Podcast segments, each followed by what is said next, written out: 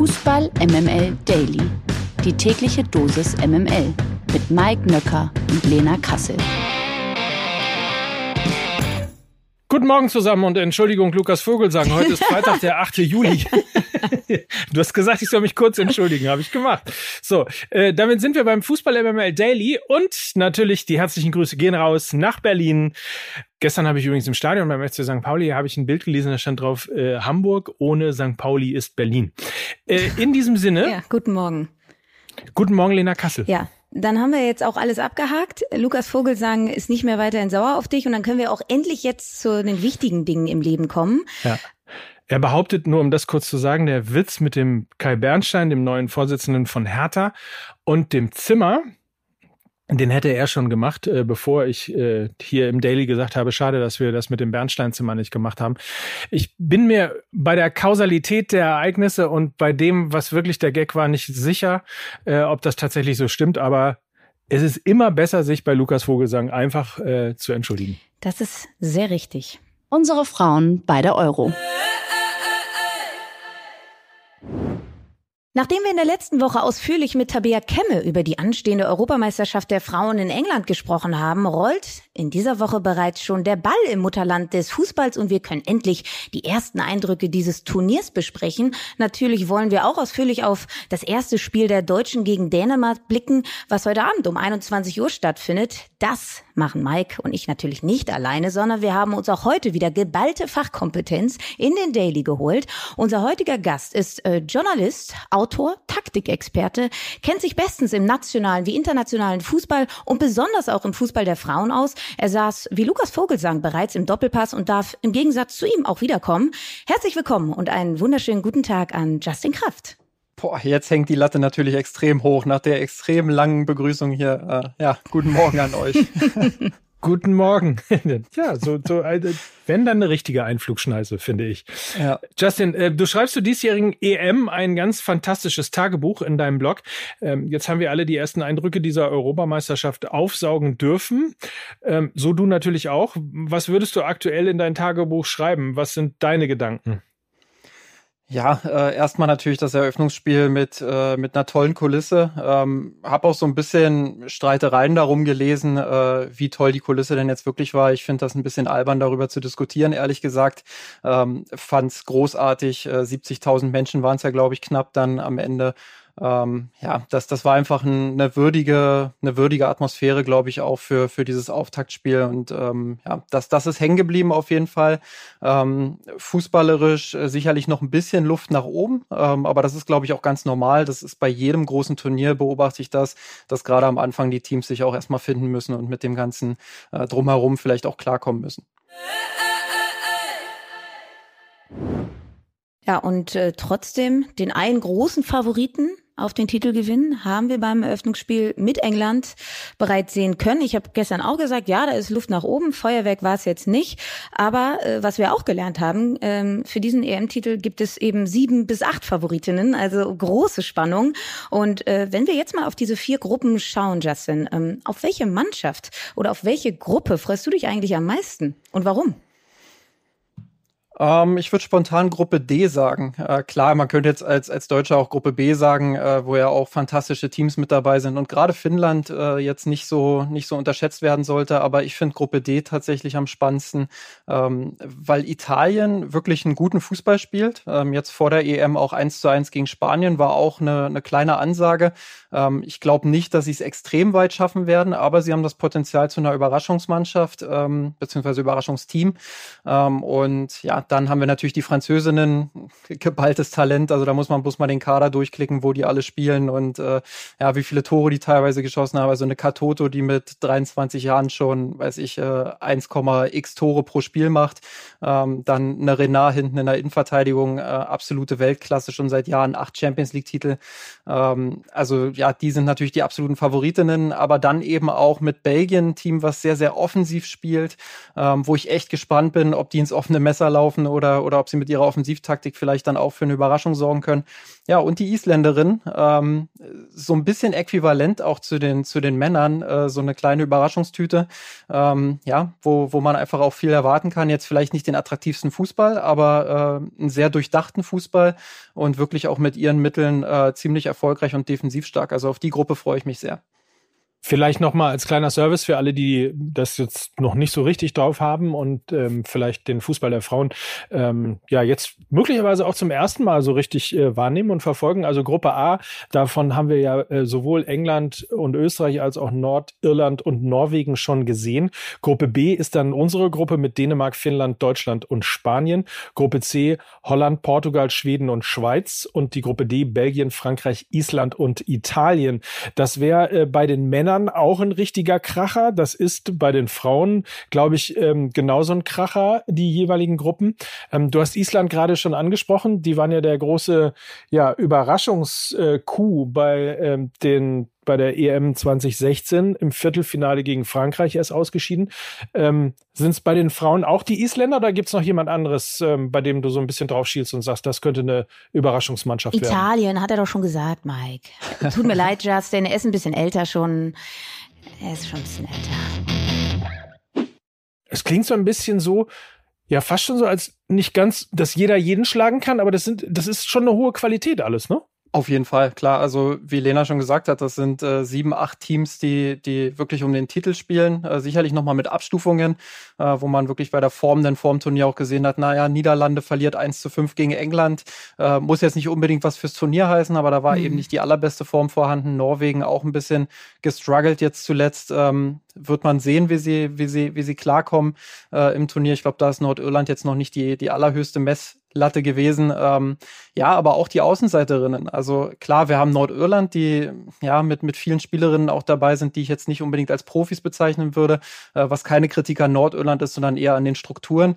Ähm, ja, und dann hast du aber auch, wie gesagt, in Deutschland mit, mit Finnland ein Team, äh, was sicherlich, würde ich jetzt mal, äh, da würde ich mich mal jetzt aus dem Fenster lehnen, die werden sicherlich ausscheiden, aber die können schon auch zum Stolperstein werden für Deutschland, äh, für Spanien und auch für, für Dänemark, weil die wirklich defensiv sehr gute Arbeit leisten und sich auch offensiv was zutrauen. Also ich finde, das ist eine sehr, sehr spannende Konstellation in allen Gruppen.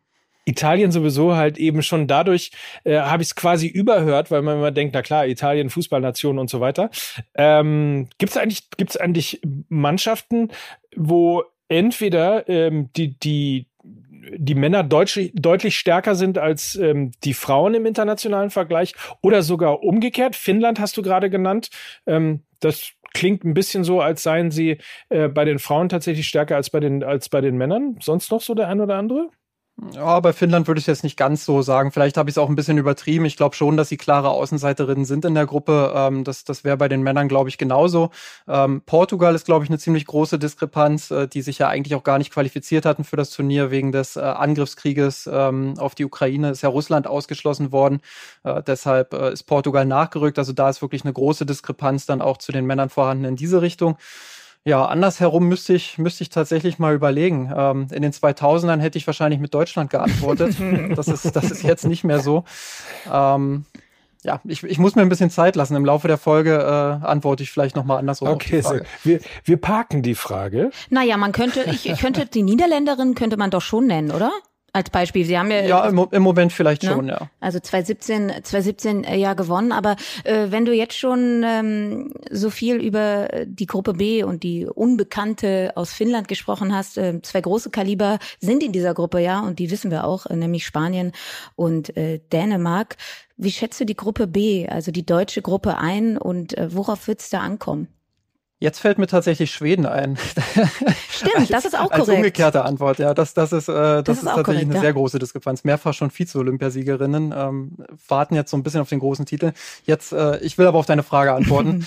ähm, ja, also Dänemark äh, tatsächlich äh, als Vize-Europameisterin ähm, ja, das, das ist ein Erfolg, aber ich glaube, sie sind trotzdem so, so in einer ganz leichten Außenseiterrolle im Vergleich zu Spanien und Deutschland, was aber nichts bedeuten muss, weil ich glaube, in dieser Rolle fühlen sie sich sehr wohl, ähm, sind sehr stark auch im offensiven Umschaltmoment. Also da muss man wirklich brutal aufpassen, die, die Bälle nicht einfach leichtfertig im Mittelfeld herzuschenken, äh, sind sehr stark auch über die Flügel. Also da wird es auch darauf ankommen, dass die Außenverteidigerinnen von Deutschland dann ähm, auf der Höhe sind. Ähm, ja, bei Spanien, glaube ich, äh, da, da haben jetzt viele äh, den FC Barcelona vor Augen, der in, in der Champions League der, der Frauen wirklich auch wirklich dominiert hat, wunderbaren Fußball gespielt hat. Ähm, und äh, ja, Spanien, glaube ich, nicht ganz so auf dem Level, wie es bei Barcelona der Fall ist. Ähm, das liegt einfach daran, dass in der Nationalmannschaft es immer schwieriger ist, solche Automatismen auch zu übertragen. Aber es ist wichtig, denen auch mal den Ball wegzunehmen. Also wirklich auch mutig zu pressen. Deutschland hat ja beim Arnold Clark Cup schon mal gegen Spanien gespielt. Nicht mit der A11, weil da viele Corona-Fälle dabei waren. Aber äh, da haben sie es meiner Meinung nach zu zaghaft gemacht, also zu lange Spanien den Ball auch überlassen, sich hinten reindrängen lassen. Klar, Spanien wird viel den Ball haben, das liegt in der Natur der Sache, aber du musst dann wirklich auch versuchen, mal nach vorn zu schieben, zu pressen, äh, Druck aufzubauen. Und ich glaube, insgesamt in dieser Gruppe kommt es einfach darauf an, dass Deutschland mutig ist und auf seine eigenen Stärken vertraut. Und die sehe ich eben vor allem in der Offensive. Den letzten Titel gab es ja 2016 bei Olympia für die Deutschen, 2017 dann in den Niederlanden. Bei der EM stand äh, Steffi Jones noch an der Seitenlinie, da war in der, im Viertelfinale war Schluss. Äh, damals hieß der Gegner Dänemark und äh, die sind am Ende bis ins Finale der Europameisterschaft gekommen. Ähm, heute Abend geht's ja nun los für die Deutschen. Wieder Dänemark, diesmal aber schon im ersten Gruppenspiel. Was, was glaubst du, was wird das für ein Spiel? Ja, beide Teams äh, wollen schon auch den Ball haben. Also Dänemark ist jetzt nicht nur auf diese offensiven Umschaltmomente aus, sondern die können auch ganz gut mit dem Ball kicken.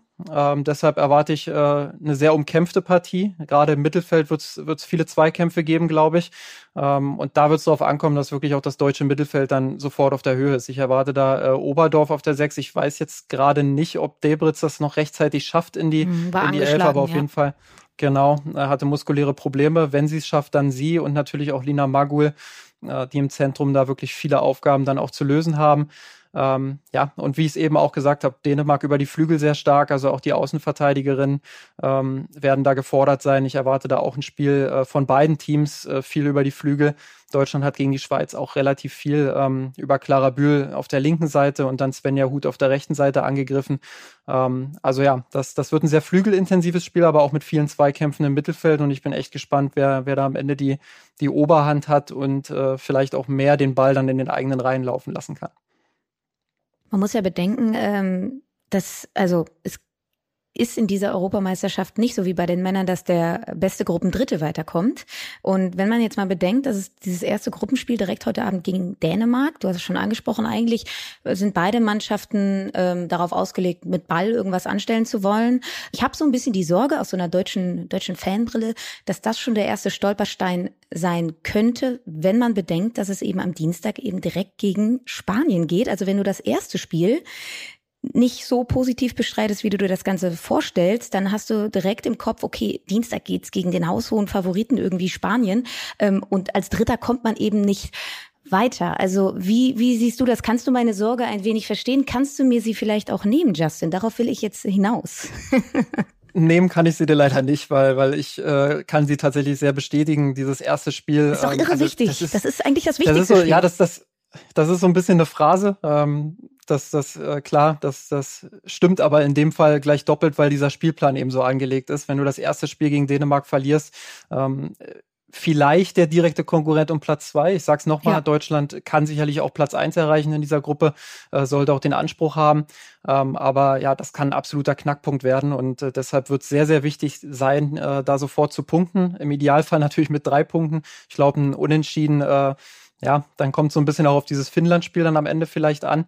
Ähm, aber ja, auf gar keinen Fall verlieren. Äh, das, das ist die Marschroute. Ähm, das ist ganz wichtig. Ähm, und ein zweiter Knackpunkt, wenn es dann wirklich erfolgreich laufen sollte in dieser Gruppe, könnte tatsächlich schon das Viertelfinale werden. Wir, wir haben über die Engländerinnen gesprochen, jetzt zum Auftaktspiel noch nicht ganz so stark, aber ich erwarte da schon auch eine klare Leistungssteigerung. Ähm, waren ja auch brutal gut in Form vor, vor, dem, vor dem Turnier. Ähm, ja, deshalb äh, könnte so eine Viertelfinalpartie gegen England schon auch äh, sehr, sehr interessant werden.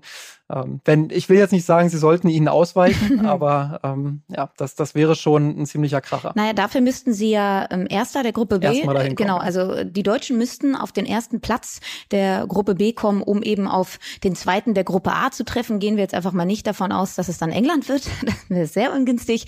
Und äh, wenn sie eben Zweiter der Gruppe B werden, treffen sie auf den ersten der Gruppe A. Und das ist eben wahrscheinlich, dass es die Engländerinnen sein werden, also die Gastgeberinnen. Ähm, ja, das könnte tatsächlich der zweite Knack Knackpunkt werden. Da hast du vollkommen recht das Einfachste wäre ja, sich einfach auf seine Stärken zu konzentrieren, sich einfach ähm, als Mannschaft, als Favorit, als Team, das Gier hat und das Lust hat, äh, eben auch einen Titel zu gewinnen, zu präsentieren dazu sind ja so Sachen wie Mentalität, wie Teamgeist und all die Geschichten sehr, sehr wichtig. Du hast ähm, im Vorfeld dieser Europameisterschaft ähm, eigentlich die Frauen sehr intensiv verfolgt, hast Pressekonferenzen besucht, alle Spiele gesehen. Was macht die Mannschaft insgesamt auf dich für einen Eindruck? Wie ist die Form? Eben auch das, was ich gerade gesagt habe, Mentalität, Teamgeist, all die Dinge. Ja, das ist ganz interessant, weil äh, ich habe im März, glaube ich noch, oder was April, jedenfalls äh, kurz nach dem Arnold Clark Cup, der im Februar war, habe ich mit mit Lina Maguel gesprochen und die hat damals gesagt, ja, man weiß eigentlich gar nicht, wo man so wirklich steht. So, das ist äh, Favoritin wollte sie damals überhaupt nicht in, in den Mund nehmen. Also da hat sie gesagt, das sind andere äh, und dann wusste man auch nicht wirklich, wo man steht. Das haben andere Spielerinnen auch gesagt, auch die Bundestrainerin hat immer wieder darauf hingewiesen. Und jetzt in dieser EM-Vorbereitung habe ich tatsächlich beobachtet, äh, dass da ein Team wirklich auch zusammengewachsen gewachsen ist. Äh, klar, das, das äh, lässt sich immer leicht sagen auf den Pressekonferenzen, ähm, aber wenn man dann die Spielerinnen auch so ein bisschen bei Instagram äh, verfolgt, die geben ja relativ viele Einblicke auch dort, ähm, dann hat man schon den Eindruck, da ist was zusammengewachsen, da ist was entstanden, da ist ein besonderer Teamgeist irgendwo auch vorhanden. Ähm, das ist würde ich sagen, schon mal für so ein Turnier die halbe Miete. Ähm, was sicherlich problematisch werden könnte, ist, ja, dass man eben sich in den ein, zwei Jahren vorher nicht so richtig finden konnte. Viel rotiert hat, sicherlich auch mal durch Verletzungen bedingt, aber ähm, ja, eben auch, weil die Bundestrainerin immer auf der Suche war nach so einer nach so einer Achse für das Team. Und das hat man nicht so richtig gefunden und deshalb war es schwer, sich auf dieses Turnier auch vorzubereiten. Ähm, aber grundsätzlich glaube ich, dass man jetzt äh, in der EM-Vorbereitung äh, schon auch viele Fortschritte gesehen hat, auch gegen die Schweiz beobachten konnte nicht der Gradmesser, den man jetzt bei der EM sehen wird. Das, da sollte man vorsichtig sein. Aber man konnte schon auch sehen, dass da vieles jetzt auch zusammengewachsen ist. Und das macht so ein bisschen Hoffnung. Du hast die Bundestrainerin gerade angesprochen, Martina Voss-Tecklenburg. Äh, man könnte fast das Gefühl haben, wenn man dich ein bisschen äh, bei Twitter verfolgt, dass du lange Zeit mit ihr gefremdelt hast, mhm. auch äh, oft mal so ein bisschen den Spielansatz kritisiert hast, weil du mehr oder weniger keinen erkannt hast. ähm, ist es immer noch so oder hat sich das in den letzten Wochen doch irgendwie gewendet? Ich glaube, ich weiß, wo sie hin will. Ich würde immer noch sagen, dass in den letzten ein, zwei Jahren das nicht so klar zu erkennen war. Das hat sicherlich auch viele Faktoren und die, die liegen nicht immer nur bei ihr. Äh, da muss man auch fair sein in der Bewertung, glaube ich. Ähm, was mir aber tatsächlich jetzt sehr aufgefallen ist, auch in den letzten Wochen, wo ich jetzt auch erstmals die Pressekonferenzen besuchen konnte, ähm, ihr die eine oder andere Frage auch stellen konnte, ist, dass sie sehr reflektiert ist und sehr selbstkritisch. Und äh, das schätze ich bei, bei Menschen immer sehr. Ähm, das finde ich äh, eine sehr, sehr ja, starke Eigenschaft von ihr, dass sie auch sagt, hey, äh, vor, vor zwei Jahren oder drei Jahren ähm, war ich vielleicht nicht die Trainerin, die ich heute bin. Ähm, da ist sie vielleicht auch mal hier und da ein bisschen äh, zu streng mit ihren Spielerinnen gewesen oder, oder ja, ähm, hat zu viel kontrollieren wollen, zu oft die Hand drüber gehalten. Äh, Zitat, sie meinte, äh, sie, sie will nicht mehr die Martina mit erhobenem Zeigefinger sein. Ähm, also das, das finde ich grundsätzlich einfach auch sympathisch, dass sie da sagt, ähm, das war nicht immer alles gut, was ich gemacht habe, aber ich versuche aus diesen Fehlern dann auch zu lernen und äh, die jetzt für dieses Turnier mitzunehmen äh, und zu sagen, jetzt mache ich es besser. Klar, sie muss die Ergebnisse jetzt auch erstmal liefern, aber ähm, ich habe da schon auch ein positives Gefühl. Sie ist ja 2019 ähm, quasi prompt mit der WM reingestartet in ihr allererstes großes Turnier, kannte die Mädels erst sieben Monate lang. Äh, natürlich ist diese EM jetzt auch ein Stück weit der Gradmesser für sie persönlich, ne? also an dem sie dann auch schlussendlich gemessen äh, wird. Man kann die WM 2019 ein wenig unter Welpenschutz laufen lassen, so will ich es mal sagen.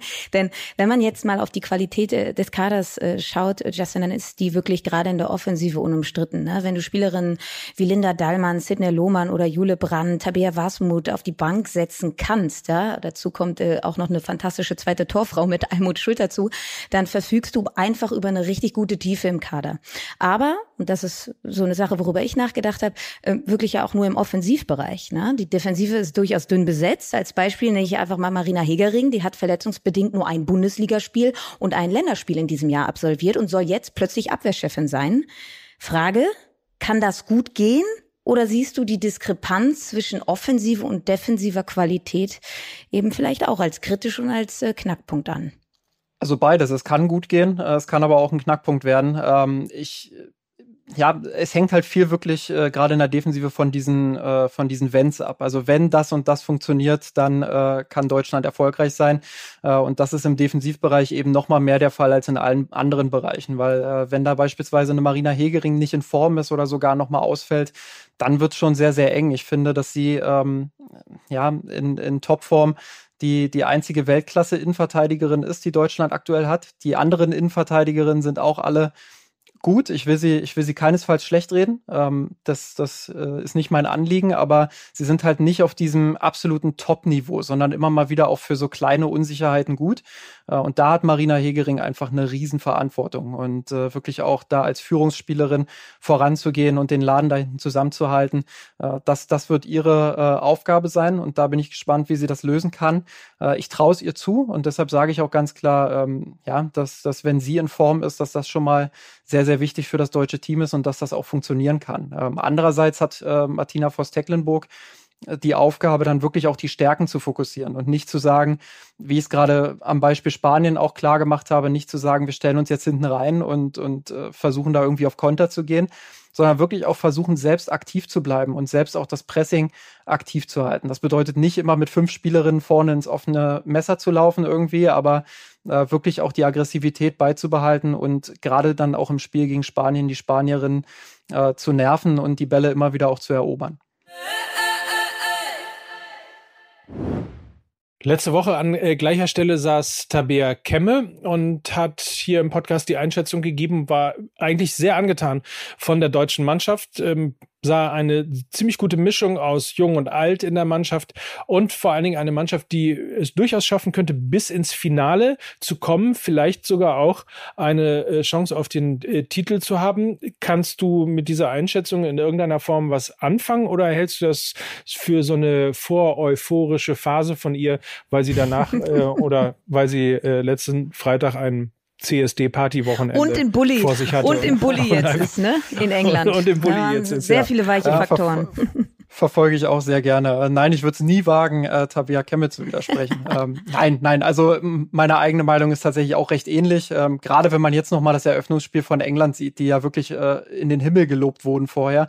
Äh, klar, wie gesagt, ich erwarte von denen noch eine Leistungssteigerung.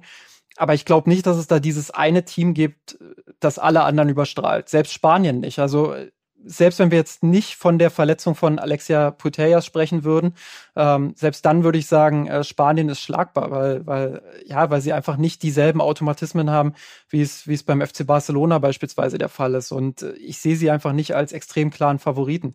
Ähm, das ist für Frankreich äh, genau das Gleiche. Ähm, gesagt vorhin, dass das ist ein absoluter Qualitätskader. Also die können wirklich auf fast jeder Position äh, doppelt nachlegen.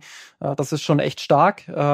Aber auch die haben ihre Problemchen, haben in der Vergangenheit häufig auch Konflikte gehabt mit ihrer Trainerin, äh, wo einige Stars jetzt auch nicht mitgereist sind. Deswegen, ähm, also jede, jede Nation hat da irgendwie ihre Problemchen und Wehwehchen. Am ehesten sehe ich da noch die Schwedinnen tatsächlich, die wirklich sehr konstant jetzt über die letzten Jahre performt haben, ähm, die für mich vielleicht so ein, so ein bisschen ja, der Top-Favorit auf den Titel sind. Ähm, aber nochmal, also Deutschland muss sich mit diesem Kader keinesfalls verstecken. Ich, ich sehe da keinen Grund dafür, jetzt irgendwie Trübsal zu blasen. Äh, ich warne nur davor, und das ist in Deutschland ja immer ganz gerne der Fall, wenn ich dann sehe, dass irgendwo bei Olympia oder so Silbermedaillen gewonnen werden äh, und dann wird irgendwie von der Niederlage ge äh, geschrieben. Ähm, da warne ich davor zu sagen, wenn sie jetzt das, das EM-Halbfinale erreichen sollten und da ausscheiden sollten, dass man dann sagt, das war keine erfolgreiche EM oder so. Also dafür ist die Spitze wirklich zu breit. Ja, ich glaube, wir Deutschen haben ein wenig das Laster der letzten Jahrzehnte. Äh, ne? Also wir sind ja. eine Turniermannschaft. So, so an die, also wir wir halten fest. Ähm, Italien könnte das Überraschungsteam ähm, dieses Turniers werden. Wir halten fest, dass Justin Kraft die deutsche Mannschaft durchaus nicht abschreibt, äh, langsam Martina Voss-Tecklenburg in sein Herz geschlossen hat, aber ähm, die Schwedinnen anscheinend noch mehr, denn denen traut er tatsächlich den Titel zu. Also vielen lieben Dank für deine Zeit. Ich glaube, wir sind jetzt alle schlauer als vorher. Das ist der Sinn und Zweck. Ähm, vielen lieben Dank. Äh, viel Spaß weiterhin bei der EM und ich kann nur allen da draußen empfehlen, wer Analysen Wissenswertes und alles rund um diese Europameisterschaft haben möchte, der sollte Justin Kraft einfach auf Twitter folgen oder unter www.justin-kraft.de das EM-Tagebuch verfolgen. Wir hören uns am Montag in gewohnter Zeit. Muss ich das wirklich vorlesen, Lena? wir hören uns am Montag wie gewohnt wieder. In diesem Sinne, habt ein feines Wochenende. Kussi, Kussi, Baba. Wirklich? Ernsthaft? Du musst es nicht machen. Naja. Du hast es jetzt ja gemacht. Ich hab dich lieb. Ja, wir haben, ja, wir haben euch auch lieb. Äh, vielen Dank, Justin. Macht's gut, bleibt gesund. Ciao. Bis dann. Ciao, ciao. So, Kussi, Kussi, Baba. Mann, naja, das- wie das- auch immer, das hättest- das waren Das hättest Mike Nöcker. und Lena Kassel für Fußball MML. Du hättest das nicht, also einfach ein bisschen mit mehr Elan. Hä? Kussi, Kussi, Baba.